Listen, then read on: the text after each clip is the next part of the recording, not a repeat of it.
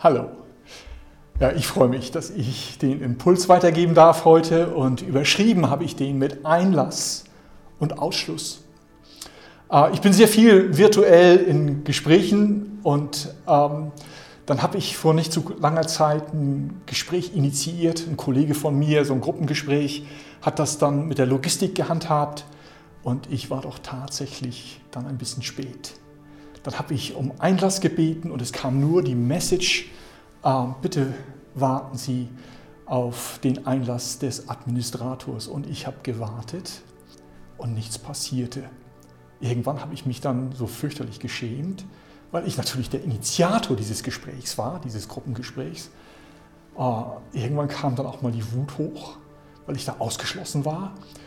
Und dann ähm, habe ich nichts Besseres gewusst, als angefangen zu beten für die, die daran teilgenommen haben. Und dann kehrte auch Friede ein. Aber was, ähm, an was mich dieses Erlebnis einfach erinnert hat, war ähm, Matthäus 25, 1 bis 13.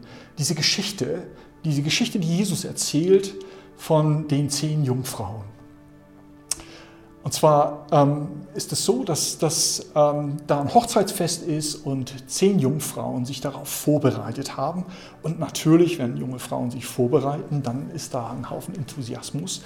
Und ähm, die, ähm, die ganze Geschichte fing zu spät an. Das ging in Mitternacht hinein und die Frauen sind eingeschlafen, alle zehn zusammen.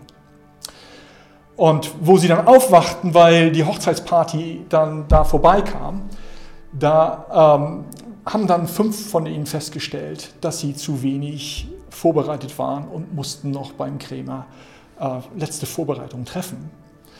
Und ähm, wo sie dann zurückkamen davon, war das zu spät. Ähm, die ganze Party samt der fünf, die vorbereitet waren, sind dann eingezogen in den Hochzeitssaal und ähm, diese fünf standen davor und haben auch keinen Einlass gefunden. So ungefähr habe ich mich da auch gefühlt, wo ich keinen Einlass hatte zu meinem virtuellen Treffen. Ähm, Jesus fängt diese Geschichte an mit zu der Zeit. Also Timing scheint ihm ausgesprochen wichtig zu sein.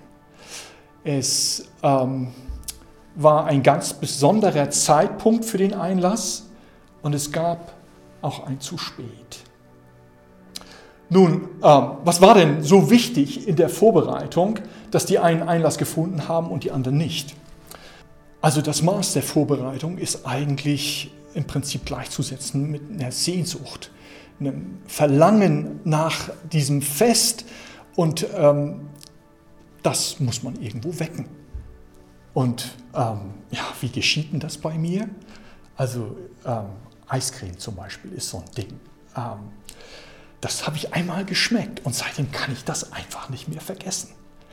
Und wenn jemand Eiscreme sagt, dann ähm, sind da meine, meine ähm, Geschmacksnerven sofort drauf eingestimmt und wissen ganz genau, was zu erwarten ist. Und da kann ich einfach nicht genug von kriegen. Ähm, ja, die Beziehung praktisch ähm, mit dem Bräutigam, mit, mit, mit dem, was jetzt in dieser Geschichte von Jesus dann gleichzusetzen ist, ist auch ähm, die Gemeinschaft. Ähm, und was eben ganz deutlich ist, eine, eine, ein biblisches, eine Illustration dafür ist, ähm, gleich am Anfang des, der biblischen Bücher in Genesis wird davon berichtet, dass Adam, was nichts anderes als Mensch heißt eigentlich, mit Gott in der Kühle des Tages spazieren geht im Garten. Ah, da war eine Gemeinschaft. Da ging es nicht darum, was er an dem Tag geleistet hat oder auch unterlassen hat, sondern die haben einfach miteinander abgehangen, gechillt in Neudeutsch. Und denen ging es gut dabei. Und diese Gemeinschaft war so lebensspendend, so froh, so fröhlich. Ich weiß nicht, ob die viel miteinander gelacht haben oder sich einfach an dem gefreut haben, was sie da gesehen haben dass äh, die immer wieder darauf zurückkamen, immer wieder nach mehr von dieser Gemeinschaft gesucht haben.